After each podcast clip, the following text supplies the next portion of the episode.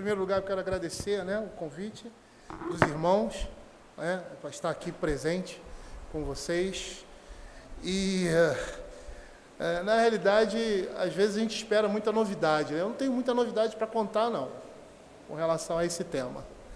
É, é, eu, quando estava preparando, né, porque eu tenho vários estudos nessa área, né, e o Israel, eu perguntei para o meu filho assim, meu filho, e tal, o que, é que você acha e tal, pedi uma, algumas orientações para ele. Ele me deu algumas orientações, assim, questão muito prática, fale de algumas coisas práticas e tal, porque eu tenho vários estudos sobre, sobre questão de masculinidade bíblica, e os tópicos que eu vou citar aqui são tópicos que eu trabalho separadamente. Então, para vocês verem que a, que a coisa ela não se esgota aqui, né? É, é algo que a gente tem que estar é, tá sempre é, é, pesquisando, lendo, aprendendo na palavra de Deus.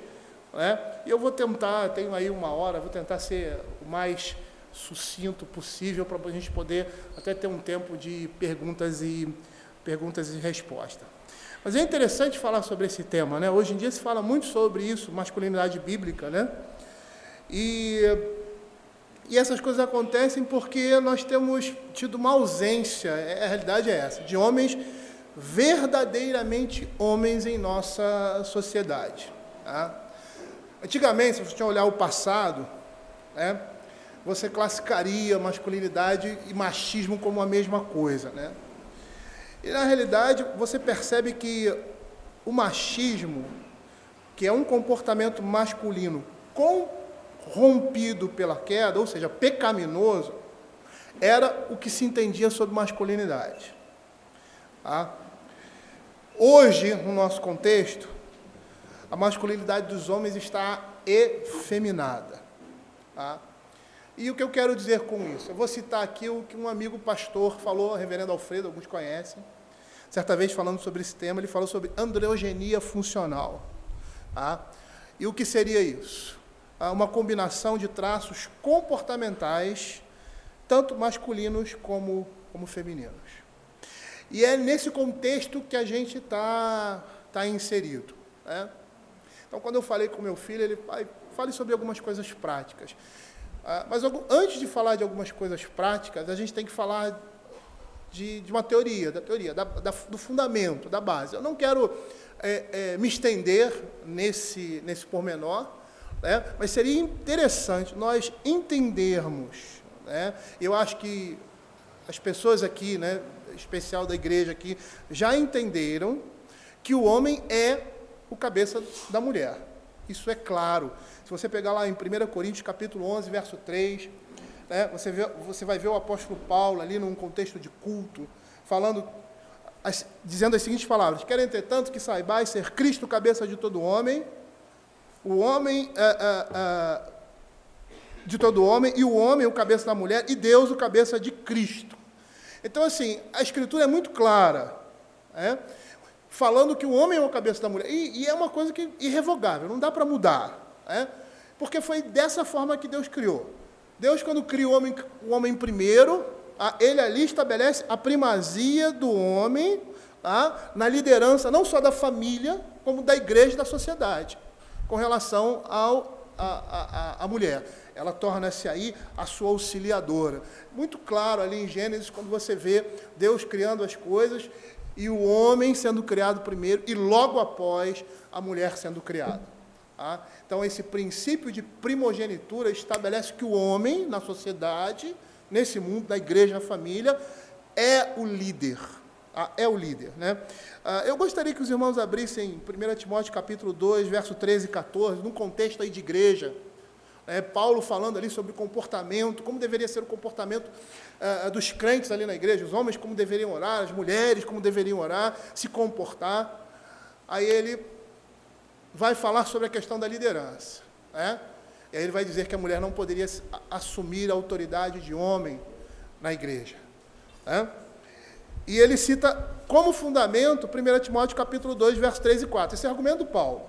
Porque primeiro foi formado Adão, depois Eva, e Adão não foi iludido, mas a mulher sendo enganada caiu em transgressão. Então você vê dois aspectos aí extremamente importantes. Primeiro, a criação, primogenitura. Ah? Esse é o ponto principal. E não só isso, mas na própria queda. Ah? E com esse verso, a gente percebe que não só a criação, ou seja, Deus criando o homem, primeiro, apontando para essa liderança, mas também colocando no homem uma disposição diferente para liderar.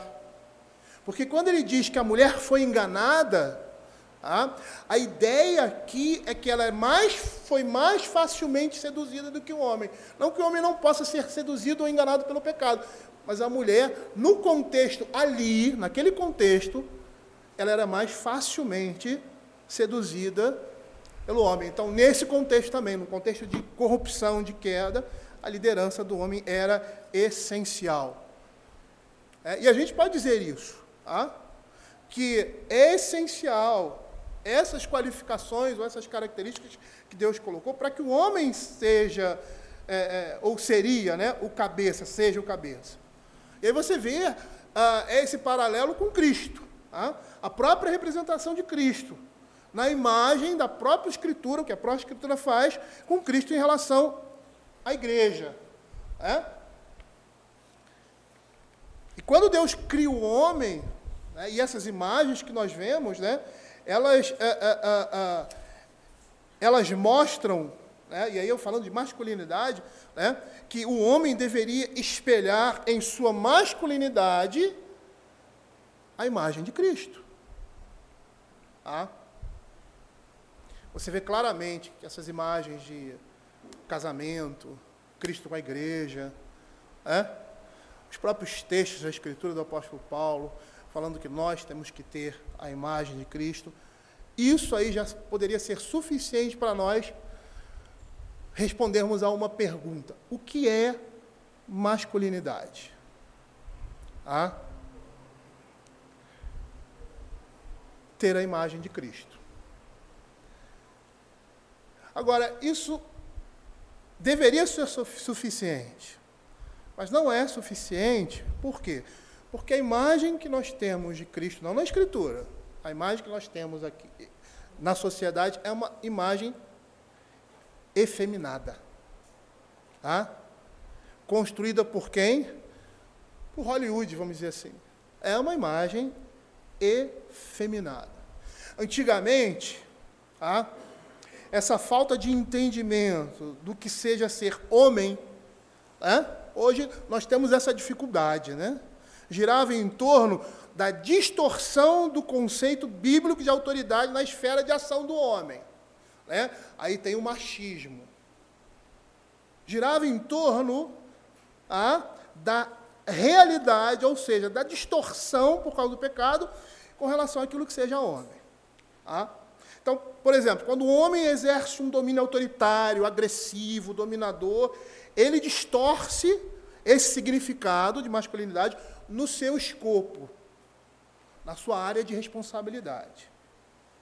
Entretanto, quando ele é tímido, ele não assume a liderança do seu lar, é medroso em suas decisões, deixando que outros decidam por ele, ele está pervertendo a ordem. Ele está entrando na esfera feminina. E aí é que entra a questão. Por quê? Porque a inversão de papéis leva o homem a se feminilizar ao ponto máximo de negar a sua natureza masculina. E é por isso que a nossa sociedade está confusa. E o pior, a igreja está seguindo a sociedade. Eu sempre digo que nós somos filhos da nossa época. Não tem como não ser filho da, dessa época nos nossos pensamentos, nosso comportamento, ele, ele, ele, ele materializa né, o mundo que a gente vive. É por isso que o apóstolo Paulo diz que nós temos que transformar a nossa mente. A escritura é o ponto de partida e de chegada também né, para isso. Né? Há 30 ou 40 anos atrás, jamais poderíamos imaginar que estaríamos hoje ensinando a homens serem homens de verdade tá? com relação à sua masculinidade. Tá? E no contexto em que a palavra se, se encontra hoje. Antigamente, quando nós falávamos em alguém ser homem, estávamos referindo a aspectos de caráter, né, de dignidade, de honradez. Hoje, além disso, é, além disso, nós temos que acrescentar aquilo que seria natural da vida de um homem, aspectos ligados a uma sexualidade intrínseca. Ah? E por que isso? Porque há, muito tempo tem se tentado desconstruir a imagem de homem em nossa sociedade moderna. O homem passa a ser frágil, oposto do que é de sensível. Muitas vezes ele é covarde, né? ou seja, tímido e apático, e vaidoso, oposto de cuidadoso com a aparência. Ah, esses dias nós tivemos um problema, vou abrir um parênteses aqui. Vou deixar de abrir parênteses para o nosso, nosso, nosso tempo não, não ser muito prolongado. Nós tivemos que tratar um problema na nossa igreja sobre o uso de Instagram. E disciplinamos um membro, um jovem da nossa igreja, porque estava usando isso de forma indevida. É pornografia. Mas não é filme pornográfico. Não, são colegas, meninas, jovens. Ah? E aí nós trabalhamos essa questão, tivemos que disciplinar esse, é, essa pessoa, esse rapaz. Ah? E aí fomos fazer uma pesquisa, né? E aí eu peguei meninas. Achei interessante, porque a minha esposa me mostrou duas meninas da nossa igreja. Ah? com é, imagens, é, assim, mandando né, para os rapazes. Aí, dois rapazes, um com uma blusa molhada, ele é malhadinho, né? Assim, com a blusa bem colhadinha, e o outro com uma posição, assim, meio estranha, mas também todo fortinho. Um negócio bem estranho. Esse eu me lembro com facilidade. Eu falei, tá vendo aqui, ó, a distorção da sexualidade? Tá? Você olhava para esses rapazes, cabelinho cortadinho, de um jeitinho estranho e tal, e aquela coisa toda, e todo fortinho. Cara, isso é coisa de mulher. Isso, é, isso é, é uma sensualidade feminina, não é uma sensualidade masculina. Percebam o contexto que a gente está está inserido. Tá? Então, assim, nesse nosso contexto de hoje, o homem deixou de ser desbravador, deixou de ser guerreiro, ou seja, protetor. Tá? E eu gostaria até de dar um exemplo dessas diferenças que existem entre homem e mulher. Tá? Quando eu dou, ah, falo sobre, em algumas palestras, falando dessa diferença existência entre homem e mulher, não falo da criação de filhos, né? Eu dou um exemplo assim. Quando uma criança, um menino, cai e se machuca, o pai vai, às vezes, lá, dá alguns abraços, limpa o machucado e diz assim: Não foi nada, meu filho volta lá, força continua. Aí ele consegue. A mãe, né, na mesma situação, vai e fala, denga um pouco, protege, oh, coitadinho, você machucou, onde foi? Vem para cá, fica com a mamãe. Quando uma menina cai e se machuca, o pai vai, dá alguns abraços, né, diz assim, consolando a sua filha nos braços, não chora, querida, papai está aqui com você e tal.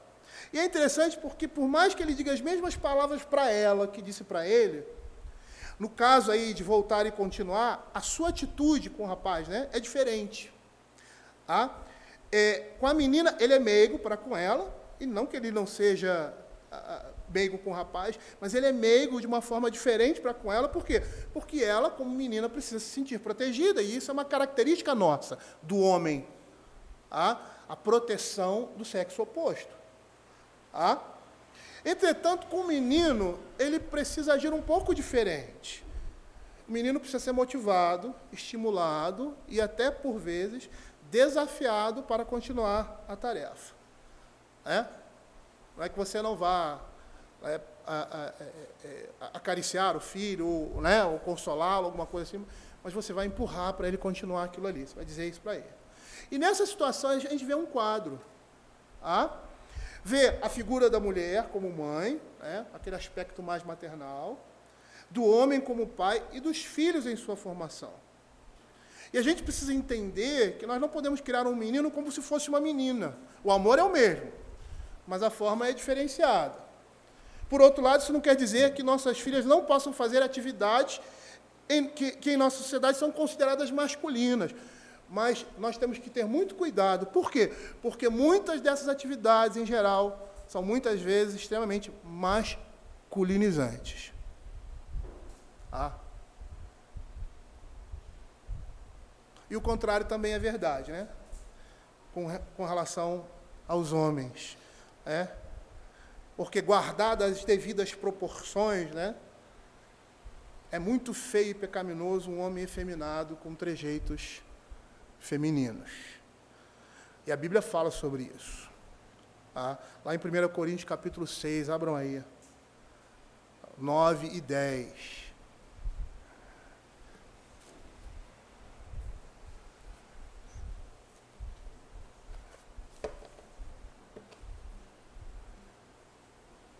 Quando nós chegávamos para os nossos filhos e assim, você precisa ser homem. Você estava falando de caráter, de postura. É? Hoje em dia, quando a gente fala assim, dessa forma, às vezes tá, a gente está lidando com determinados comportamentos efeminados dos nossos filhos. Tá? Porque um homem pode se tornar efeminado, e é isso que a gente vai trabalhar aqui, não por causa de trejeitos, mas por causa de uma postura uma postura feminina, a que não condiz com a masculinidade bíblica. Olha o que diz 1 Coríntios capítulo 6, 9 e 10. Ou não sabeis que os injustos não herdarão o reino do céu, de Deus. Não vos enganeis, nem impuros, nem idólatras, nem adúlteros, nem efeminados, nem sodomitas, nem ladrões, nem avarentos, nem bêbados, nem maldizentes, nem roubadores herdarão o reino de Deus. Na sociedade grega antiga, esses homens eram chamados de moles. Homens moles, essa era a ideia. Olha como é que a situação se encontra hoje. Ah, comportamento masculino hoje, em geral, é, na totalidade, ele tem se feminilizado não somente por causa de, da falta de, de, do caráter de um homem, mas também por causa dos trejeitos. Uma coisa vai estar ligada com a outra. Eu quero explicar isso. Ah, quando houve aquela, aquele atentado na França, eu vi uma, uma situação muito interessante, tá? que mostra essa realidade. Tinha um rapaz lá num, tipo um memorial que eles colocavam velas e flores e tal, o pessoal que morreu lá, uma bomba que eles jogaram, um negócio assim, não me lembro agora direito, foi recente agora, né? E aí o cara tá e o repórter está mostrando. E aí daqui a pouco começa pá, pá, pá, mas explodiu uma bomba. E tinha um pessoal mais ali, não era nada demais. Né? Não foi uma bomba, um atentado. Rapaz, o cara que estava aqui, ele olhou e saiu correndo. Aí veio uma turma correndo. Quando eu vejo a primeira fila da turma, só homem. Espera aí. Aí veio mulher atrás, criança, jovem, adolescente, velho, tá. A primeira turma era só homem correndo. Eu falei, cara, antigamente era o contrário, os caras explodia, eles iam naquela direção. Eles voltavam para lá, eles iam saber o que estava acontecendo e proteger os outros. Não foram os primeiros a correr. Aí eu cheguei para minha esposa, essa é a nossa sociedade hoje, esses são os homens de hoje. Eu fui militar há muito tempo, né? E minha esposa sempre tem uma, uma queixa comigo. Lá no Rio, de vez em quando, tem tiroteio, né? E eu sempre vou em direção a ele. Ah, você é louco, eu não sei o quê e tal. Apesar dela ter razão em alguns aspectos, né? Esses dias eu estava trabalhando no meu escritório e meu filho um rapaz da nossa igreja. É, pai, vou pegar o carro e vou ali. Tá bom. E aí quem ia dirigir era o rapaz, acho que o meu filho Davi não estava ainda dirigindo, alguma coisa assim. Aí a Zafira tem um negócio um, que você aperta aqui para ré, diferente, né? E aí eu estou trabalhando ali, estava preparando uma pregação, estou olhando. Aí eu vejo o carro parar assim, ele está com dificuldade, já sei, não sabe passar ré no meu carro. Aí tá, daqui a pouco anda aqui, dali e tal. Aí eu falei, bom, vou lá, vou lá ajudar. E saí de casa, abri a porta, estou saindo. Quando eu estou saindo, os dois saem correndo. E deixam o carro no meio da rua. Aí eu paro na porta. Estava vendo um assalto ali. Tá? Eram dois carros de bandidos que pararam, tinha uma pizzaria em frente à nossa casa, eles pararam, estavam seguindo um carro, que era um carro importado, pararam ali. É? E estavam assaltando o carro, os caras armados estavam assaltando o carro. E aí eles entraram para dentro de casa e tal. Pai, está tendo um assalto. Aí eu olhei o carro e falei assim, carro está no meio da rua, vou tirar o carro dali. Aí, a bandidagem vai querer sair, vai passar por cima do meu carro. Aí eu entrei no carro, bati a porta, e os caras, né, no assalto tinha outro grupo lá, e tal, os caras armados com metralhadora e tal. E aí, aí eu liguei o carro e fui dar ré. Quando eu vi que eu ia dar ré, o cara ligou o carro. Falei, se eu dou a ré agora, eu vou trancar o carro me mandar bala. Eu segurei. Segurei. Aí o cara pegou o carro, uh, foi embora, foi embora. Ah, aí eu estacionei o carro, ainda me xingaram porque estava uma, uma fila de carro na minha rua e o cara pensou que eu estava segurando o trânsito. Né? Ei, cara, sai daí do meio da rua, eu não sabia nada do que estava acontecendo. Aí eu parei, estacionei o carro. Quando cheguei em casa, minha esposa, você é maluco, você é louco, e não sei o quê. Eu falei, o que você queria que eu fizesse? Eu fui lá tirar o carro do meio da rua, os bandidos tinham que passar, né? Então, os caras iam passar por cima do meu carro. Pô, não dava, né? Mas como é que você fez isso e tal? Não recomendo isso a ninguém, não. Ah? Mas, assim, não atribui só o comportamento militar, né? Mas também, poxa, numa situação como essa, a gente tem que agir. A gente tem, nós somos homens. A gente tem que proteger a, as nossas famílias, os nossos filhos, aqueles que estão debaixo da nossa, da nossa proteção. E a gente tem que ter sangue frio. É? Tem que estar disposto a agir em situações extremas. É. Hoje em dia não é assim. Hoje em dia, os homens são os primeiros a correr e a fugir. Ah, isso mostra uma masculinidade deficiente. É, deficiente. Ah, porque às vezes quando nós falamos em masculinidade, nós pensamos naquele, no oposto, né? Do homem não masculino, aquele homem cheio de trejeitos e tal. É? Isso, lógico, é feio, a gente tem que fugir da aparência do mal. É? Se existe algum comportamento nosso, nosso, nosso jeito, nosso gesto, meio afeminado, a gente precisa perder isso. Precisamos perder isso. Isso é um péssimo testemunho. Ah? É, é um mau testemunho. É a aparência do mal. Ah? Mas a questão central, se bem que esse é o ponto máximo, eu vou falar sobre isso, a, a, a, o ponto central aqui é nós termos virtudes que apresentem uma masculinidade sadia, bíblica. Ah, e está aí o âmago do que é ser homem. É apresentar essas virtudes. Quando eu comecei a procurar, porque às vezes a gente fala sobre muita coisa e perde, às vezes, a questão da definição, né? Quando eu falei, o que é masculinidade? Eu fui procurar no dicionário. Né? Não vou dizer que eu não saberia responder, né? porque fazendo eh, tanto palestra, tanta leitura a respeito disso, pelo menos você tem que conhecer, ter uma ideia do que isso seja, lógico. Né? É, eu fui procurar no dicionário. Eu estava lendo um, um, livro, Homem Bíblico, é muito bom também, vou citá-lo aqui mais adiante. E ele pegou a definição do dicionário, que é uma definição básica, e disse assim: Percebam que a definição do dicionário é uma definição geral, porque mostra que a nossa sociedade está perdida. Ela não sabe pontuar o que seja uma masculinidade verdadeira.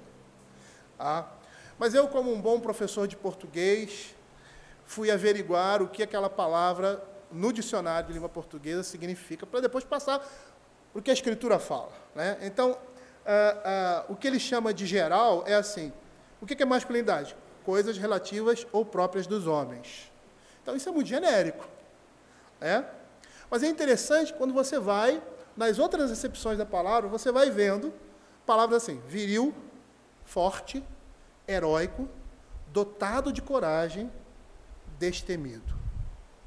E a partir dessas definições do dicionário da língua portuguesa, nós vamos ver o que a Bíblia fala o que é ser homem. Ah? E nós, como sempre, vamos perceber que a revelação, a Escritura, ela que vai nos dar o parâmetro para isso também, para uma masculinidade sadia. Douglas Wilson, naquele livro Futuros Homens, ele diz que nossos filhos devem ser levados à masculinidade madura e piedosa e que a fé, a fé vai tornar isso possível. A vida cristã vai tornar isso possível. É interessante nós percebermos uma coisa. Uma vez eu estava fazendo uma pesquisa a respeito disso.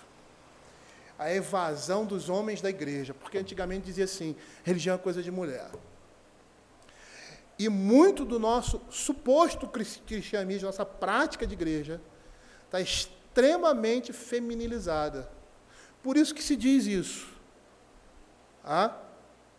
Só que é interessante, quando a igreja assume traços femininos é, na sua religião, o emocionalismo exacerbado é né, uma característica feminina, não que nós não sejamos emocionais, mas esse emocionalismo exagerado de chorar no culto. Não que você numa pregação não chore, eu já chorei muitas, e sou muito chorão nesse sentido. Entendeu? Mas não é isso, é o que você vê. Essas coisas mostram uma religiosidade feminilizada. E você vai ver uma igreja esvaziada de homens nisso aí. Por isso. Mas quando você tem na liderança homens e a religião é conduzida por eles, há espaço para homens, para mulheres, para crianças, para velhos, para família. Porque foi assim que Deus estabeleceu. A liderança de uma igreja, ela deve ser masculina. E não porque o homem é mais inteligente que a mulher, porque Deus estabeleceu assim. É só por isso. As mulheres são auxiliadoras. Né? E as virtudes que a gente vai perceber na criação, que Deus colocou no homem e na mulher, servem com esse propósito. Um pastor, um presbítero, é o líder da igreja. A sua esposa é a sua auxiliadora no seu ministério privado, mas não na igreja. Ela não é presbítera, ela não é pastora, ela não é diaconisa.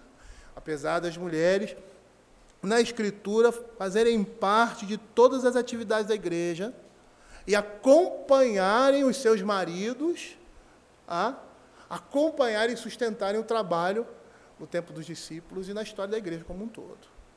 É, então, o nosso conceito é, de serviço masculino e serviço feminino na igreja tem que ser bíblico. É. Eu gostaria de começar a falar sobre o que é masculinidade a partir de Êxodo capítulo 18, verso 21. Abram aí. Êxodo 18, verso 21. Eu vou ser rápido com esses textos, né? Porque é, eu gostaria de terminar tudo que eu tenho para falar aqui. É. Lá em Êxodo 18, 21 diz assim: Procura dentro o povo homens capazes, tementes a Deus, homens de verdade, que aborreçam a avareza, põe sobre eles por chefes de mil, chefe de cem, chefe de cinquenta e chefe de dez. Contexto aqui de Moisés, sobrecarga do povo, ele julgava o povo, aí o sogro dele fala, dá esse, essa, essa, essa instrução a ele. E a ideia aqui era que Moisés deveria escolher homens competentes e virtuosos para liderar o povo junto consigo. Ele chama isso de homens de verdade. E esses homens de verdade, eles são qualificados como capazes e tementes a Deus, ou seja, o temor a Deus o temor bíblico leva o homem a uma masculinidade sadia. A palavra que ele usa aqui nessa estrutura, homens de verdade, é emet, no original hebraico. E olha que, olha que interessante, ela está associada a firmeza, fidelidade, verdade. Verdade está relacionada a confiabilidade, constância e credibilidade. A ideia de que a, a, a tem o sentido de algo conforme a realidade. Então, a partir daí, nós vamos perceber que a verdadeira masculinidade se encontra em Cristo, ou seja, na sua revelação. E sendo assim, a masculinidade bíblica vai ser revelada nas virtudes de Cristo, como o nosso perfeito varão. Abre Efésios capítulo 4, verso 3. Efésios capítulo 4, verso. Esse é o nosso ponto de partida.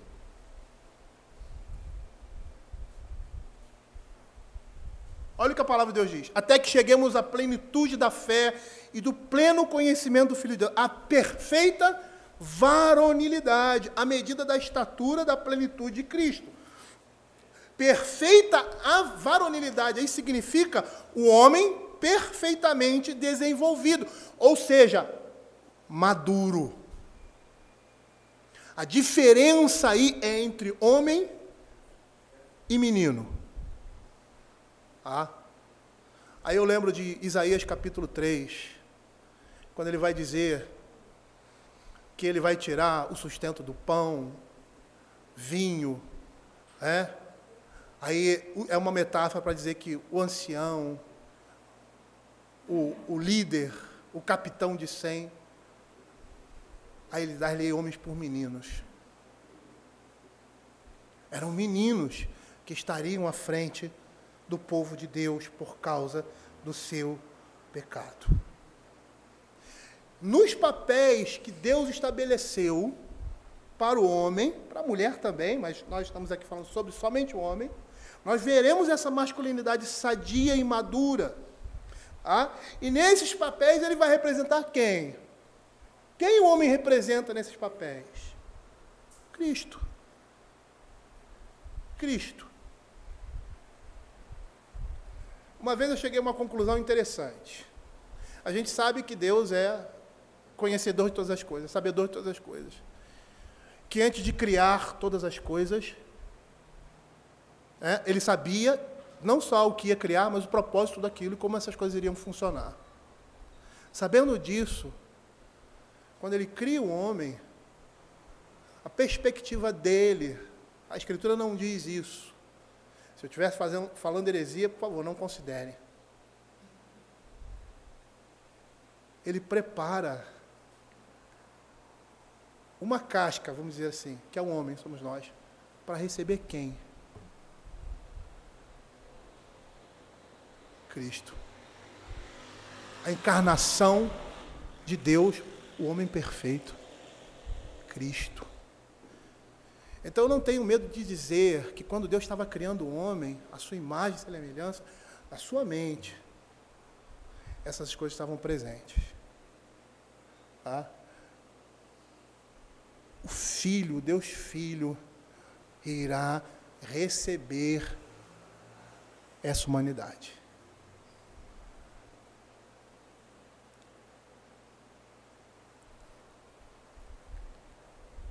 nos papéis estabelecidos por Deus ao homem, nós vamos ver essa masculinidade sadia e madura, porque elas vão espelhar as virtudes de Cristo em nós.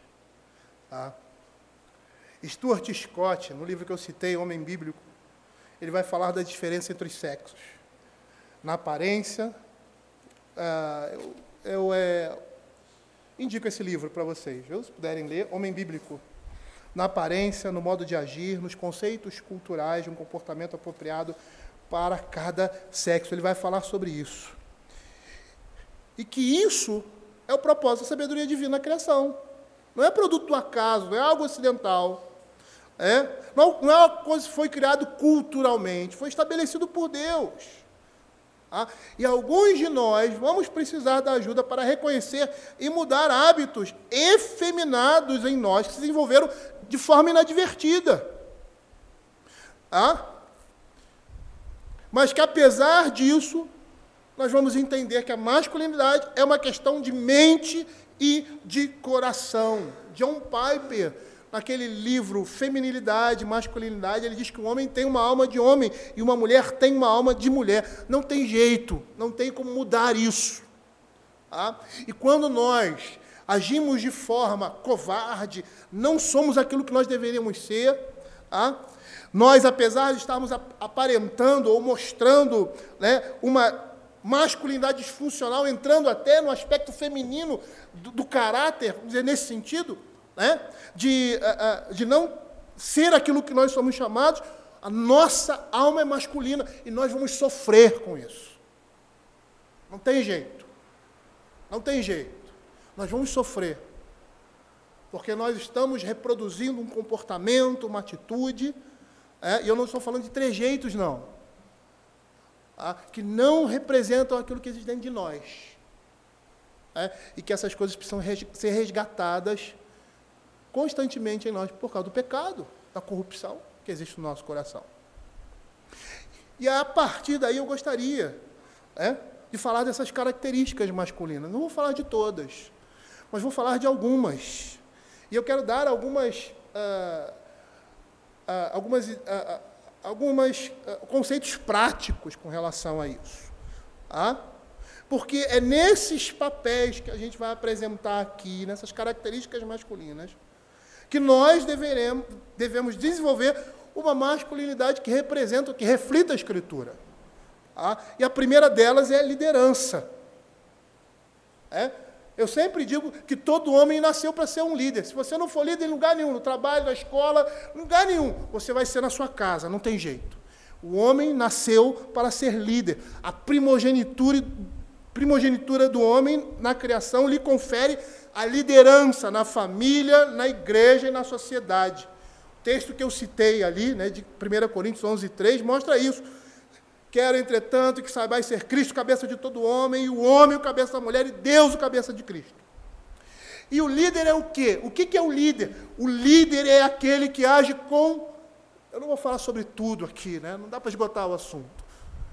Mas tocar em algumas questões. O líder é aquele que age com gentileza. Tá? E no trato com as nossas esposas, nós precisamos aprender a lidar com a alma feminina. E a Escritura diz como fazer isso eu estou entrando numa outra a, é, tempo da minha vida. Né? Meus filhos estão casando, netos, estou ficando sozinho com a minha esposa, né? só nós dois, aquela coisa toda. Eu estava até conversando com o Eber de algumas situações que a gente tem vivido e tal. Cara, eu. Conclusão que eu chego é que, rapaz, eu acho que eu nunca vou conseguir entender as mulheres. e eu me acho fera, né? 30 anos de casado, conheço tudo da minha esposa. Daqui a pouco você está ali magoando, você está pisando, você está. E aí você descobre que é, não é bem assim, né? eu não estou com essa bola toda. É, mas a Escritura mostra isso. A gentileza é um caráter da masculinidade. Ah, abra 1 Pedro, capítulo 3, verso 7. Paulo vai falar disso. Paulo não, Pedro vai falar disso. Olha o que ele diz. Além de falar de outros aspectos aqui que eu não vou entrar em consideração, ele diz assim: maridos, vós igualmente vivei a vida comum no lar, com, com discernimento, tendo consideração com a vossa mulher como parte mais frágil. Tratai-a com dignidade, porque sois juntamente herdeiros da mesma graça de vida, para que não se interrompam as vossas orações. Eu trabalho essa questão pura e simplesmente quando falo sobre liderança. Só esse texto. A gente passa, às vezes, uma hora e meia, uma hora falando sobre isso. Não vai ser o caso aqui. Ah, mas percebam o que o texto está dizendo. Pedro deveria tratar, ou seja, os homens da igreja de Pedro, Pedro e todos nós deveriam tratar, além de viver a vida comum do lar, ou seja, estar vivenciando os detalhes da vida familiar, não estar alheio à família, ele deveria tratar a sua esposa com parte mais frágil, com dignidade e tendo consideração. E aí, disso nós podemos dizer que nós devemos lidar com as nossas esposas como se elas fossem superiores a nós mesmos. Esse é o princípio da Escritura. Sujeitáveis mutuamente no temor de Cristo. Aí Paulo vai falar lá sobre os papéis né, do homem, da mulher, da família. Abra Filipenses capítulo 2, versos 3 e 4. Afinal de contas, as nossas esposas são irmãs em Cristo. É? E muitos acham que por serem nossas esposas, a gente pode tratá-las de qualquer forma. Pedro está dizendo, com dignidade, com, com honra, como parte mais frágil. É? Hoje em dia, o tratamento do homem é grosseiro com relação à mulher. Eu sou professor, né? Coitado de mim. Aula, dou aula em, em, em escola pública. Às vezes eu tenho que apartar briga de menino com menina. Porque os meninos vão e metem as mãos na, na, na as meninas partem para cima. É assim. Eu, às vezes eu tive que chegar para uma menina, às vezes, vem cá, você não tem força para brigar com ela, não. Se ele meter a mão em você, você vai, vai sentir. Que isso? Não, professor, ele fez isso. Falei, não, não se resolve as coisas assim. Aí, rapaz, que história é essa? Batendo uma menina, cara? Que história é essa? A nossa sociedade está assim. Ah? E essas coisas, apesar de se demonstrarem dessa forma, ali, né, de forma até grotesca, É isso que nós estamos vivendo muitas vezes com as nossas esposas. É? Infelizmente, até saindo no tapa. Isso não, é nem, isso não é nem comportamento de crente. Eu até pensava que isso não acontecia no meio da guerra. Acontece. Acontece. Ah? A Escritura diz que a gente tem que tratar as nossas esposas como parte mais fraca. Meu pai sempre tratava, falava assim para mim: Meu pai, você precisa tratar sua esposa uma flor. Eu não ouço mais hoje isso. Pedro está dizendo consideração como parte mais frágil. É? E como é que a gente faz isso? Paulo explica que esse comportamento deve ser um comportamento de todos na igreja.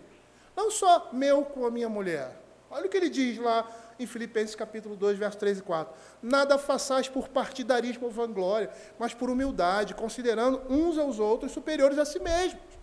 Não tenha cada um em vista o que é, o que é propriamente seu, senão cada qual o que é dos outros. Então, qual é a minha relação? Esse como é que eu posso trazer isso para a minha realidade de casa? Ah, no meu dia a dia com a minha esposa, eu vou tratá-la dessa forma, como se ela fosse superior a mim. A maneira como eu vou falar com ela, a maneira como eu vou tratá-la. E muitas vezes a gente trata as nossas esposas como elas não merecem, me menos do que isso. Não tenha cada um em vista o que é propriamente seu, senão também o, cada qual o que é dos outros. Isso se encaixa em todo e qualquer tipo de relacionamento, principalmente o relacionamento conjugal. Sabe o que a verdadeira masculinidade vai fazer? Vai levar o homem a amar a sua esposa como Cristo amou a igreja e deu a sua vida por ela. Essa é a imagem que nós vemos ali no apóstolo Paulo. E o contexto ali do apóstolo Paulo é muito interessante, porque os maridos podiam prostituir suas esposas, podiam bater nelas, esse era o contexto ali de Paulo, na igreja de Éfeso. E Paulo diz assim: Maridos, amai vossa mulher, como também Cristo amou a igreja, assim mesmo se entregou por ela. E diz assim: Mulheres, sejam submissas ao seu próprio marido, como convém ao Senhor. Eu falei isso em Colossenses. Ou seja, a submissão da mulher não é ao homem, é a Cristo. O homem não pode exigir da sua esposa o que ele quiser. Ela tem autoridade e, rejeitar e dizer não vou fazer quando aquilo é vergonhoso, impuro ou pecaminoso ou constrangedor para ela. Ele não é dono dela. Ele é mordomo na vida dela em Cristo. É, e esse conceito, né? Se a Bíblia fala que ela deve ser submissa ao marido, esse conceito muçulmano aí, né? De que o homem ele é superior em qualquer mulher e pode fazer o que quiser. No mundo muçulmano é assim, né? Conta-se a história que Telê e alguns técnicos, que na época que ele era vivo, acho que já até morreu, né? Eles foram lá para a Arábia Saudita e a mulher dele tinha colocava um véu aqui assim na cabeça e colocava um véu aqui para não aparecer as costas. O vento bateu, o véu caiu, passando na rua, o engraçadinho foi lepte, chicotada nela. Porque é esse pensamento que muitas vezes nós temos. Nós não fazemos isso. É, achando que a mulher ela deve ser submissa ao homem. É? E não é bem assim. Ah, é, dentro desse contexto, né, de tratar com dignidade, com, com, com, consideração. É inconcebível para um homem ver sua esposa fazendo uma tarefa dificultosa e não ajudá-la. Não carregar coisas pesadas para ela, como bolsas. Lá em casa a gente ensinou os filhos desde pequeno. Temos três homens e uma menina. Um deles é deficiente, então a gente tinha que dar uma maneirada com ele. Mas sempre pegava pesado com ele. Aí minha esposa, Arebe, o Davi vai descer e vai pegar também. Pega o menos pesado, vai pegar também. Minha filha nunca descia. Tá? Só quando tinha algumas coisas leves para fazer, né? Eu falava, ô Júlia, desce também, que tem algumas coisinhas aqui para você levar. Aí tá, levava as compras para lá. E eu às vezes nem levava. Não, tem só marmanja em casa, eu vou pegar peso. Não. Vamos vocês, vamos lá. Entendeu? E não deixava ela, não, não, querido, não pega isso não. Seu irmão vai pegar para você. Porque tem toda uma questão biológica, né? Do útero descer e aquela coisa, outras coisas assim. É? E tem homem para fazer?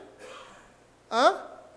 Então, assim, nesse contexto, é impossível. Cara, não dá, não dá para entender. Não dá para entender você ver uma mulher carregando bolsa, se esbofando lá, e você lá bonitão na frente e tal. Não, cara. Pô. É, é, é sua função. Às vezes vê ela soberbada com as crianças, com a casa, e nem ao menos lavar uma louça. Uma vez eu fui pregar numa igreja, falando para homens, aí eu falei sobre isso. Sabe o que, que rolou lá depois? O pastor nem queria me chamar, dizendo que na minha casa meus filhos nunca lavaram louça. Pô, cara, se ele souber que eu já até lavei calcinha de mulher, meu amigo. No tempo que a minha esposa ficou hospitalizada, quem fazia o serviço da casa era eu. Ela estava grávida do Davi, e a gravidez dela era uma gravidez de rica, fazer exame todo dia, por causa de infecção que ela perdeu a, a, aquela proteção da bolsa, a água perdeu-se todo, não podia fazer um, um, um, qualquer procedimento, que seria um aborto. Né? Ele diz, ó, se fosse antes seria um aborto, se fosse agora seria uma, uma, um nascimento prematuro. Não pode nem fazer uma coisa nem outra. Então, ela foi em casa, acamada, era eu que estava de três crianças, lavava a louça, fazia tudo, fazia tudo em casa. E cuidava dos meninos ainda por cima. Eram três. É? Pô, às vezes eu chegava em casa do quartel cansado, Simone lá esbofando com as crianças. Eu falei, ó, oh, Simone, dá um tempo aí, deixa que eu vou fazer, deixa eles comigo. Vai deitar, toma um dinheiro, vai para o shopping comer um negócio, deixa eu Mas não demora mais de quatro horas, não, que eu não aguento. Ela ria, aí voltava outra pessoa. Cara, não, é inconcebível isso. Hã? Hã? Quer dizer, ou qualquer serviço da casa para poder ajudar a esposa dando uma folga, um auxílio para ela. Eu sempre digo, o homem deve ficar com a pior parte, com o trabalho mais difícil. É, tem que tocar a torneira? É o homem que tem que fazer. Vai aprender. Então paga alguém para fazer. Mas vai aprender. É vergonhoso. Tá? É vergonhoso. Desentupir o ralo? É você. Fazer um reparo na casa? É você. Essas coisas são atribuições suas. Tá?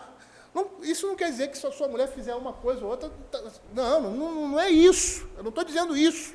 É, tem mulheres que têm essa habilidade, mas eu estou falando de homens que deixam de fazer isso e deixam suas mulheres fazendo isso por preguiça. Porque não querem fazer. Porque não vão fazer, não vão tocar naquilo ali. Mas a mulher pode. Cara, isso é inadmissível. Inadmissível. Ah, quando Davi era pequeno, ele fez uma operação muito pequena. Ah, e era lá no IMIP, lá no, no Recife. Um hospital muito bom e tal, foi excelente a operação. E, assim, minha esposa sempre foi muito ruim de negócio de dormir. Ela tinha que dormir oito horas por dia, senão ela não. Então, assim, levar para a escola era eu que levava de manhã cedo. Eu sempre fui eu que levei, porque ela não. Acordasse cedo, antes, se ela não dormisse oito horas, ela acordava um caco no outro dia, péssima e tal, aquela coisa toda. Eu já sabendo disso, eu falei, não, deixa que eu levo as crianças e tal, deixa que eu faço isso, eu sei que você quer dormir, aquela coisa toda. Tá? E aí, Davi operou. Situação difícil, seminário, né? muito estudando de manhã, de tarde, né? aquela coisa toda. E, a, e minha esposa, assim, é uma mulher pau para toda obra. Ah, mas é, como toda mulher, cheia de negocinho, né? Negócio suja. É, e aquela. Ah? E lá não tinha lugar para dormir, era uma cadeira de ferro. Eu falei, não, querida, eu vou fazer. Não, mas amanhã você tem aula, amanhã tem tal, tem um seminário, tem não, deixa, fica em casa com os meninos. Fica com os outros, os outros, acho que eram os três outros, ou dois outros, não sei, nem lembro se a Júlia era nascida. Fica com eles em casa, acho que eram os dois outros, que eu vou. Ah, aí fui, sentei lá, fui dormir com o Davi para outro dia ele operar. Chegou a noite, né? Aí o hospital fecha, só fica o pessoal acompanhante. Aí eu estava lá numa aula de criança, não tinha um homem, eu era o único homem, só tinha as mulheres. Geralmente as mulheres acompanham, né? Seus filhos. Aí as mulheres olhavam assim para mim estranho, né? E tal. É. Aí uma chega, teve a coragem de chegar para mim e falar assim: Cadê a mãe desse menino? Falou, está em casa. Eu tenho mais dois, outros dois filhos, ela está cuidando dele. E esse ambiente para aqui, para ela, ia ser muito complicado. Ela. Ah. Eu sabia que ia ser ruim para ela. Entende? Aí geralmente o quê? Eu, eu fiquei a manhã toda, à noite ela ia ficar. Eu falei, não, pode deixar. Não, querido, não, eu vou ficar. Pode, pode deixar. Porque eu sei que eu ia aguentar. Né? Então, é, isso é uma, acho que é uma, uma coisa minha. Ela diz que é, você foi militar muito, não é uma coisa minha. Se eu dormir duas horas na noite e tiver que trabalhar no outro dia inteiro, não tem problema nenhum. Vou trabalhar com normal. Entendeu? Lógico que se você separar, você vai dormir, né? Chega em casa, deita, está tá cansado. Mas eu não tenho esse tipo de coisa. Mas é que outras pessoas são diferentes. Né? Às vezes uma pessoa não dorme aquele horário direitinho ali, ele, outro dia ele está um caco. Eu não. Ela sempre falava para mim, eu não sei como é que você consegue. Eu acho que deve ser por causa da vida militar. Você foi militar muito, muito tempo, passei muito tempo sem dormir também. É? Mas é a minha disposição. Eu sei que ela não é assim. Então, eu vou, não, eu vou fazer isso. Tá? Essa é a nossa responsabilidade. Nós precisamos assumir esse espaço na família. É? Se alguém tem que sofrer, se alguém tem que passar privação, se alguém tem que passar necessidade, se alguém. É você. É você. Tem uma imagem na história da igreja muito bonita. Ah, eu li isso numa revista, acho que foi na revista dos Puritanos. Não, não, minto. Júlio Gonzalez, ah, que é, ele fala sobre a história da igreja, né, conta lá nos primeiros séculos, da, até depois da Reforma. E no primeiro capítulo, no primeiro volume desse livro, agora vendem tudo junto, né? São dois livros em três volumes, parece, ou quatro, sei lá, tudo dentro. Antigamente eram livrinhos pequenos. Aí ele fala que teve um grupo de ministros, né, pastores e presbíteros, foram lançados com uma congregação nas arenas lançado nas arenas lá. Tá? E aí o que, é que eles fizeram? Os homens deram as mãos, né, fizeram uma roda em torno das mulheres e das crianças e das pessoas que estavam doentes. Tá? E eles lançaram as feras. E qual foi a perspectiva deles? A perspectiva foi: eles vão comer a gente primeiro, e a nossa família, os nossos filhos, e a igreja vai ser poupada.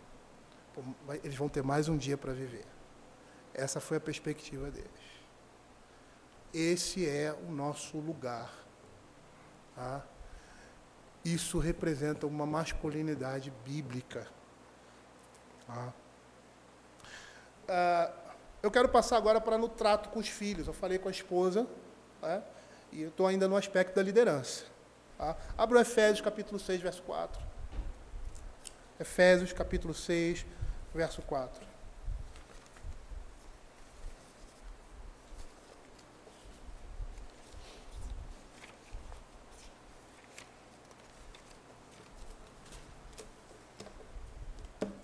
Na metade ainda.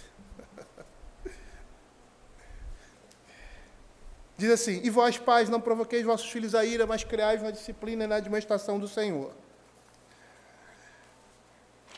Calvino, quando interpreta esse texto, ele fala sobre esse texto, ele comenta sobre esse texto, ele diz assim: que uma severidade excessiva pode excitar o ódio dos filhos, lançando de si o jugo paterno, o vínculo de submissão e obediência. Ou seja, se nós somos excessivamente severos com os nossos filhos, eles não terão prazer em obedecer aos seus pais, obedecendo apenas por força e não por amor e dever. E aí, quando ele, continuando na sua argumentação, ele diz assim: um tratamento bondoso e liberal conserva a reverência dos filhos e aumenta a prontidão e alegria em obedecer. E lá em Colossenses capítulo 3, verso 21, diz assim: Pais, não irriteis vossos filhos para que não fiquem desanimados. É isso que significa. Muitas vezes, e quando Paulo fala isso, ele está se dirigindo aos homens. Muitas vezes, nós somos excessivamente severos. Isso é uma característica do homem. Ah? Mas somos excessivamente severos. E com essa severidade excessiva, nós estamos fazendo com que os nossos filhos desistam dessa relação de obediência conosco. Ah, o próprio texto lá que eu citei, de Efésios capítulo 6, ele diz assim: E vós, pais, não provoqueis vossos filhos a ira, mas criai-os na disciplina e na admoestação do Senhor. E é interessante que há uma oposição aqui. Essa palavra criar dá a ideia de gentileza, de afabilidade, de cortesia, de amabilidade. E quando ele fala isso, ele está falando de disciplina com vara também. Ele está falando que essa disciplina, ah, esse castigo físico, a gente pode dizer assim, ah, na Escritura, ele tem que ser feito com amor e com carinho.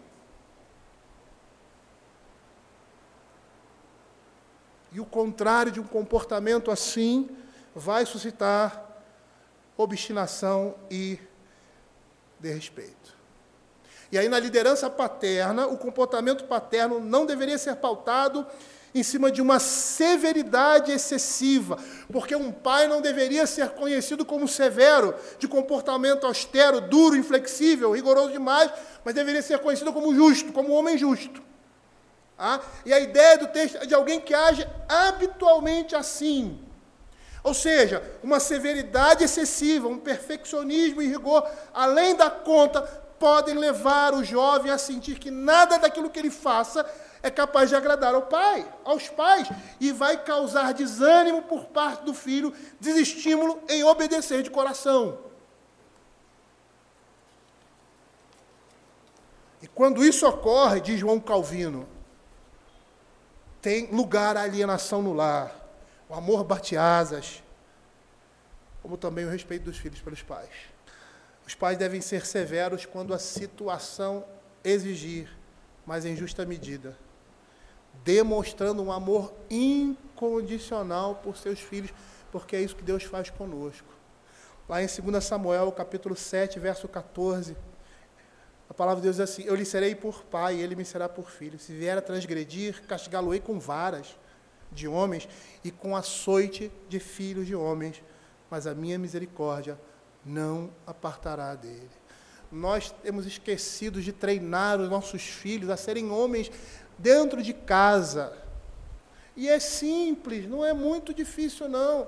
É só dando responsabilidades para eles e cobrando isso com determinadas disciplinas de horário, entendeu? Com determinadas regras. Ah? E dando liberdade, porque um jovem, um adolescente, ele quer se sentir dono do seu nariz, mas ele não é e não pode ser. Mas nós podemos dar uma liberdade para ele até onde ele pode ir. E aos poucos, né, soltando e dando responsabilidades maiores, porque eles precisam disso para que possam se tornar homens. Meu cunhado, uma vez conversando comigo, ele trabalha no Banco do Brasil, em operações da Bolsa, e ele tem que tomar decisões assim, sabe? E ele me falando que o chefe dele é um medroso, um medroso. É um medroso, ele compro e fica, eu vendo, e eu compro, não, dólar tal. Não, um cara extremamente medroso. Aí quando você vai ver, é um cara que recebe mesada do pai até hoje, ele ganha uma fortuna na profissão que ele tem. A mulher dele também ganha outra fortuna na profissão que ele recebe mesada do pai até hoje. Aí você vai olhar. Complicado. Ah. O líder, dentro desse escopo, e aí já indo para uma outra área, é aquele que protege e cuida. Por isso que nós precisamos trabalhar os nossos filhos nesse sentido. E nós precisamos correr atrás disso. Tá? Quando você pega lá Efésios capítulo 5, liderança pressupõe isso, cuidado e proteção. Tá? Efésios capítulo 5, versos 23 e 29, ele diz assim, porque o marido é o cabeça da mulher, como também Cristo é o cabeça da igreja, sendo ele mesmo salvador do corpo. Porque ninguém jamais odiou sua própria carne, antes alimento dela cuida, como também Cristo faz com a igreja. E é interessante porque o que nós estamos vendo aqui está embutido lá em Gênesis capítulo 2,15. Eu não vou expor isso para vocês agora, mas Gênesis 2,15 diz que Deus colocou o homem no, no, jardim do Éden para o cultivar e o guardar. E as palavras que ele usa no hebraico são as mesmas, têm o mesmo significado do que as que estão aqui. Ele não estava falando só do trabalho físico, mas também do espiritual e do social. O homem deveria cuidar, proteger, ser protetor da sua família. E nesse pormenor, eu gostaria de tocar uma questão. Eu estou fazendo um, um resumão, né? A primeira responsabilidade de um líder é trabalhar para o sustento da sua família, é prover. Deus colocou sobre os homens uma responsabilidade em relação ao trabalho que é parte exclusiva do que significa ser homem. E a palavra trabalho ali, tanto lá em Gênesis capítulo 2, 15, quanto aqui na Escritura, no Novo Testamento, dá a ideia de um serviço, trabalhar é, em prol de alguém, para suprir a necessidade de outra pessoa. Paulo vai dizer que se alguém não tem cuidado com os seus, e os da sua própria casa têm negado a fé. Muitos homens acham que, dentro desse conceito, eles devem dividir a responsabilidade do sustento da casa com suas esposas. Ou seja, que elas devem trabalhar fora para ajudá-los no sustento da casa. E eu vou dizer, segundo a Escritura, que as mulheres auxiliam seus maridos administrando seus lares, cuidando e educando os filhos e cuidando do marido. Há uns dois anos atrás, um casal recém-casado chamou na casa dele, pastor, precisamos conversar. Eu queria conversar com o senhor, visitasse lá, tá bom. Pastor, olha só, é, eu estou querendo que a minha mulher pare de trabalhar. O cara era engenheiro, sei lá o quê, uma área lá de engenharia. Ela trabalhava com o pai, contabilidade e tal. Tinha, o pai tinha uma empresa, ela trabalhava lá. Às vezes saía 8 horas da manhã, voltava às 11 de casa. Eles tinham um ou dois anos de casado. Aí ele começou a relatar algumas coisas para nós. Aí eu perguntei para ele, eu vou logo nessa ferida, né? Não tem jeito. Como é que está a intimidade de vocês? Pastor, tem muito tempo. Meu amigo, dois anos de casado está se pegando se pegando por aí. Como que um casal recém-casado ah, não tinha uma vida intensa nessa área? A mulher dele chegava cansada, ah, ela assim, desculpa, parecia meio rabugenta e tal. Não queria nem sentir o cheiro dele, meu amigo. Agora imagina o cara com dois anos de casado, acho que tinha um ou dois anos de casado, assim. Eu falei, o que, que você quer? O que, você está perguntando para mim? Falei, você não está vendo? Vai com plano, porque a gente queria que ela deixasse trabalhar, mas eu estou com medo, porque o salário dela é a metade do que a gente ganha e tal, e a gente. Aí eu falei para ele assim, você casou para quê? O que é mais importante? Você diz que não conversa com ela, vocês não têm tempo para orar junto, ela sai de casa tantas horas, chega mais tarde, chegava mais tarde do que ele. E o pior, vocês não têm tido uma intimidade constante. Eu falei, olha, eu, na época de você, meu amigo, tinha que separar a gente, porque se não separasse. Dois anos de casado. Meu, se bem que terceiro, quarto, quinto, não mudou muito não, mas tudo bem. Mas, meu amigo, que isso? Eles queriam ter filho. Eu falei, cara, será que eu preciso falar alguma coisa? Não, é, pastor, né? Eu falei, cara, você quer que eu diga para você? Eu acho que você tem que chegar a essa conclusão. Você está vendo que o seu casamento está indo para o buraco, você não tem mais tempo com a sua esposa. Isso, isso, isso, que você está me relatando. E que isso tem a, a, como causa ela está todo dia fora de casa, que ela chega cansada. Hoje ela chega cansada, ela quer ver as coisas em casa arrumadas. Aí ela tem que arrumar a casa, tem que fazer comida, porque ele não faz isso. Aí não tem jeito. Homem não faz. Pode fazer uma vez ou outra, não é natural nosso. Entende? Não é natural nosso. A gente assumir o serviço da casa. Não é. Não é. Você pode ajudar, você pode. Mas assumir. Eu nunca vi dar certo. Nunca vi dar certo é uma inversão de papéis. Entende? Aí eu falei, o que, que você precisa mais para tomar essa decisão? É, eu não queria estar sendo irresponsável e tal. Falei, cara, quem é que deve sustentar a família? sou eu. Então vocês vão viver com o que você ganha. E aí ela vai estar em casa, cuidando da casa de você, para que você arrume dois empregos, dez empregos. Você vai ter que se virar. Né? E vocês vão ter que viver com o que, você, com o que vocês ganham, com o que você ganha. Entende? Olha o que Salmo 128, 1, e 3, 1 a 3 vai dizer. Bem-aventurado aquele que teme ao Senhor e anda nos seus caminhos. Do trabalho, está falando para os homens. Do trabalho de suas mãos comerás, feliz serás, de tudo irá bem. Tua esposa no interior de tua casa será como uma videira frutífera, mostrando que a mulher está ligada a ao lar. Ah, Timóteo capítulo 2, verso 15.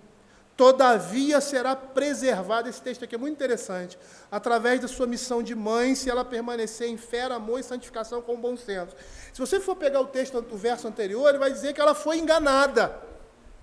Ela foi enganada. A mulher sendo enganada caiu né, em transgressão todavia será preservada. Ele está dizendo aqui, ó, ela vai ser salva dos perigos e das tentações se ela permanecer na sua vocação. E qual é a vocação dela? Missão de mãe. E aí seria estaria relacionada a criar e educar filhos. Aí você tem a mulher de Provérbios 31.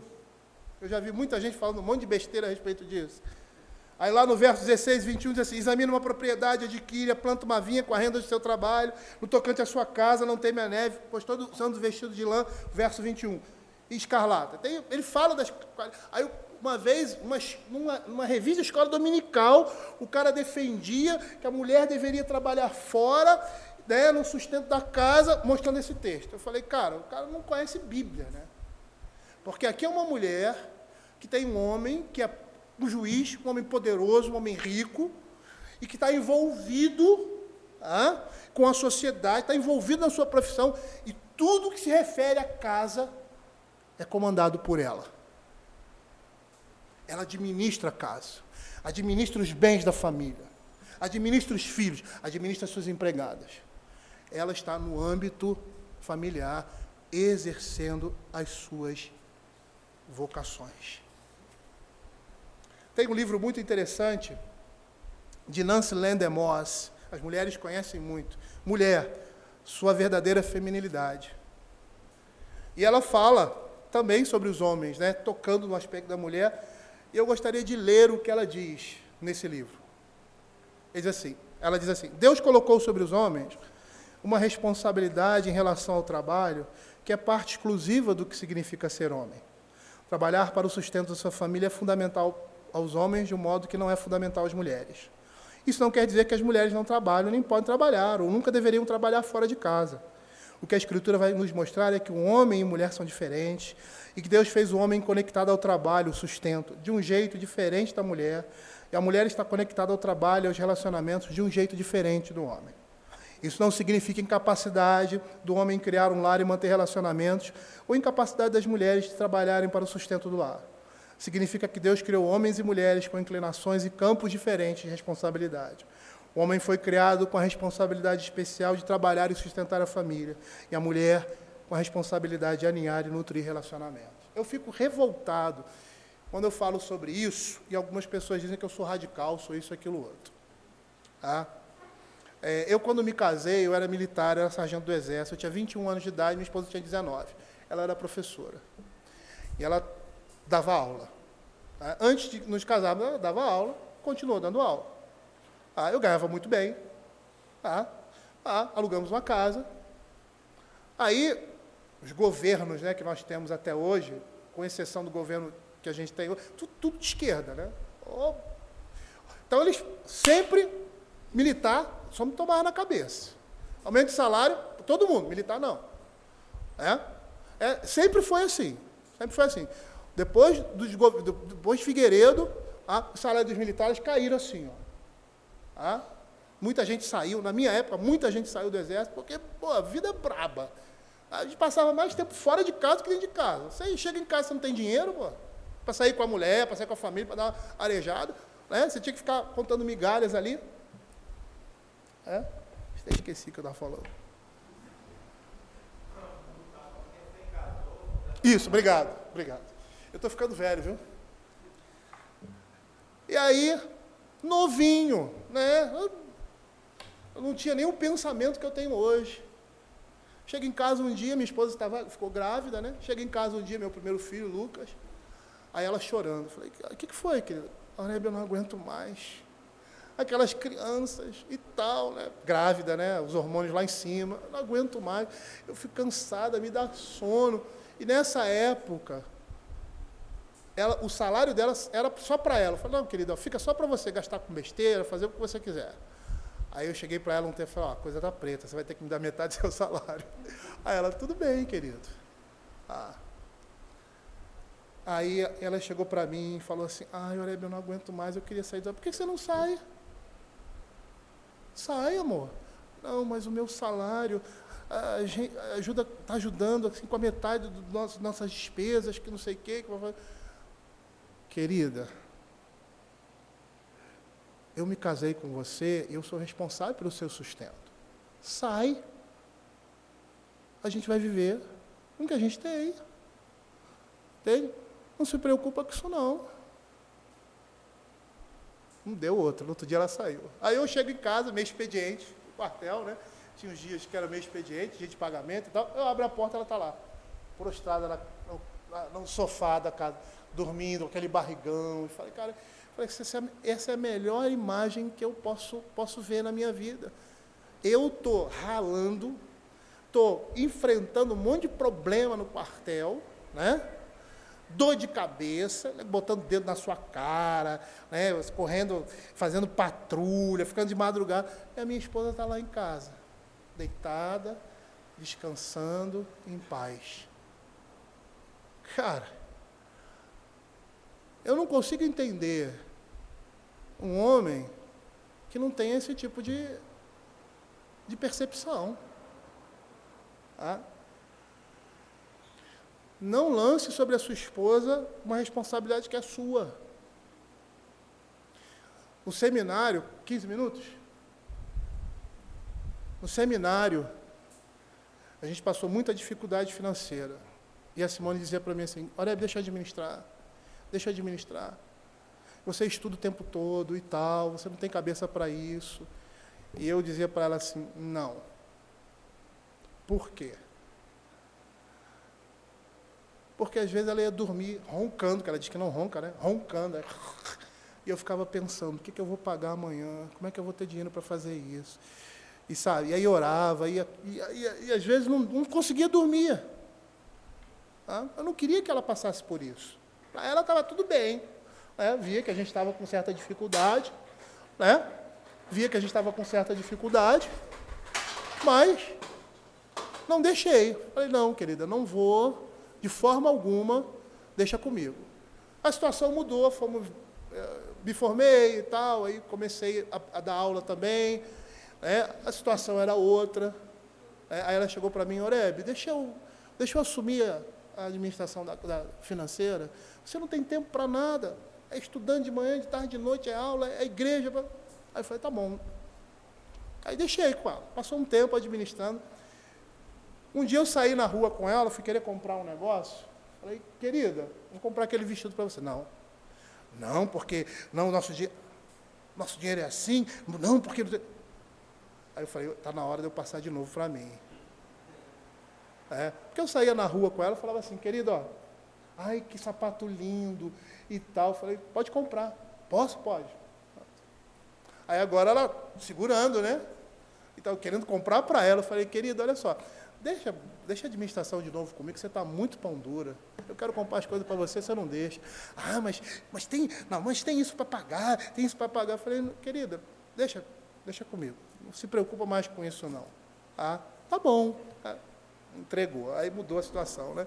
Ia comprar um negócio para ela, ela, não, querido, não, é muito caro e tal, e assim.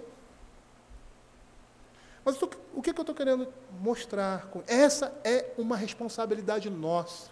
Se alguém tem que perder sono, se alguém tem que é, é, é, é, é sangrar, somos nós. Por quê? Porque liderança pressupõe cuidado, pressupõe proteção. Uma vez eu ouvi um rapaz, e isso me deu muita tristeza, dizendo assim: Quando eu me casar, eu não vou sustentar a mulher vagabunda. Eu ouvi aquilo e eu fiquei extremamente triste. Porque o maior prazer que eu tive, ah, e naquele tempo eu não tinha o conceito que eu tenho hoje bíblico, era poder prover para minha esposa. Minha esposa veio de um lar bastante abastado. Ah, o pai dela sempre foi um homem que veio muito bem financeiramente, não era uma pessoa gastadora, não era uma pessoa que, enquanto os amigos dele viajavam para a Europa e tal, ele estava ajudando familiares, comprando casa. Né? Hoje, eu me beneficiei, os filhos se beneficiaram com imóveis, ao aluguel e outras coisas relativas a isso. Ah, uma pessoa que via muito bem, a, no, a minha situação era muito inferior à dela, e eu fazia questão de que o padrão que ela tivesse em casa não fosse tão baixo quanto o padrão que ela teve na vida dela. Aí eu fazia, eu, eu tinha prazer nisso tinha prazer. É, eu vou falar isso para vocês, eu sei que isso vai doer no coração de vocês. Eu tinha prazer, às vezes me arrependia, de entregar meu cartão de crédito para ela. Vai, compra. É. Queridos, eu, ah, eu iria falar sobre o aspecto de proteção é, e o homem como sacerdote do seu lar, porque um homem protege também a família quando ele é o líder espiritual. E ele é chamado para ser líder espiritual dos seus filhos e da sua esposa. Ah. Então, no Éden, Deus chega para o homem e diz: Não come da árvore que eu coloquei no jardim. Essa você não come. Aí a, a mulher é criada e ela reproduz isso, porque ela aprendeu do marido. Deuteronômios fala que o homem ele deve inculcar nos filhos a palavra de Deus. Ao deitar, ao deitar, a levantar, né, ensinando os seus filhos o caminho do Senhor. É responsabilidade dele. As nossas esposas têm essa mesma responsabilidade. Tá? E elas fazem isso mais do que nós. Mas nós precisamos assumir o nosso papel. É chegar em casa, tomar a frente do culto familiar, é, é não deixar os filhos na mão da mãe simplesmente, é porque isso é, que muitas vezes acontece. É, é só a mãe que disciplina, e por outro lado é só o pai que disciplina. Não, os dois são disciplinadores. Os dois trabalham com, essa, com esse mesmo propósito. Ah, mas ele é responsável. E quando as coisas degringolaram ali na queda, Deus chamou o homem, disse: Adão, onde você está? O que, que você fez? Aí ele aponta para a mulher. Por quê? Que, como Douglas Wilson diz, culpa e responsabilidade são duas coisas distintas. A mulher foi culpada, ou seja, o pecado foi. Ela cometeu o pecado, mas a responsabilidade foi dele. O homem é responsável por aquilo que acontece no seu lar. E Deus vai tomar isso da sua mão. Eu vou parar por aqui, né? E nosso, eu, já, eu acho que até ultrapassei demais o nosso tempo, a gente começou um pouquinho atrasado. É muito difícil você tentar resumir é, essas coisas, esses temas que eu acabei de falar, liderança, são estudos separados, pura e simplesmente a gente trata somente essas questões, mas é para dar uma ideia, um desejo de uma pesquisa e uma busca maior, né, de nós irmos atrás disso, lermos sobre isso, vemos que a palavra de Deus fala, procurarmos bons livros, para resgatar na igreja aquilo que tem se perdido, a liderança masculina, os homens como líderes da sua igreja, como presbíteros, como pastores, como diáconos, como líderes, tá? aqueles que vão à frente. Essa é responsabilidade nossa. E as nossas mulheres nos acompanham nessa tarefa. Elas são nossas auxiliadoras. Mas esse trabalho é nosso. Tá? Vamos orar. Senhor, nós queremos te agradecer, ó Pai, pela tua palavra e reconhecemos, ó Pai, a necessidade de sempre voltarmos a essas questões, sempre relembrarmos, ó Pai, e exercitarmos, ó Pai, essas virtudes, ó Pai, que estão ali assim, arraigadas na imagem de Cristo Jesus para as nossas vidas. Fica conosco, Senhor, é o que nós pedimos, em nome de Jesus. Amém.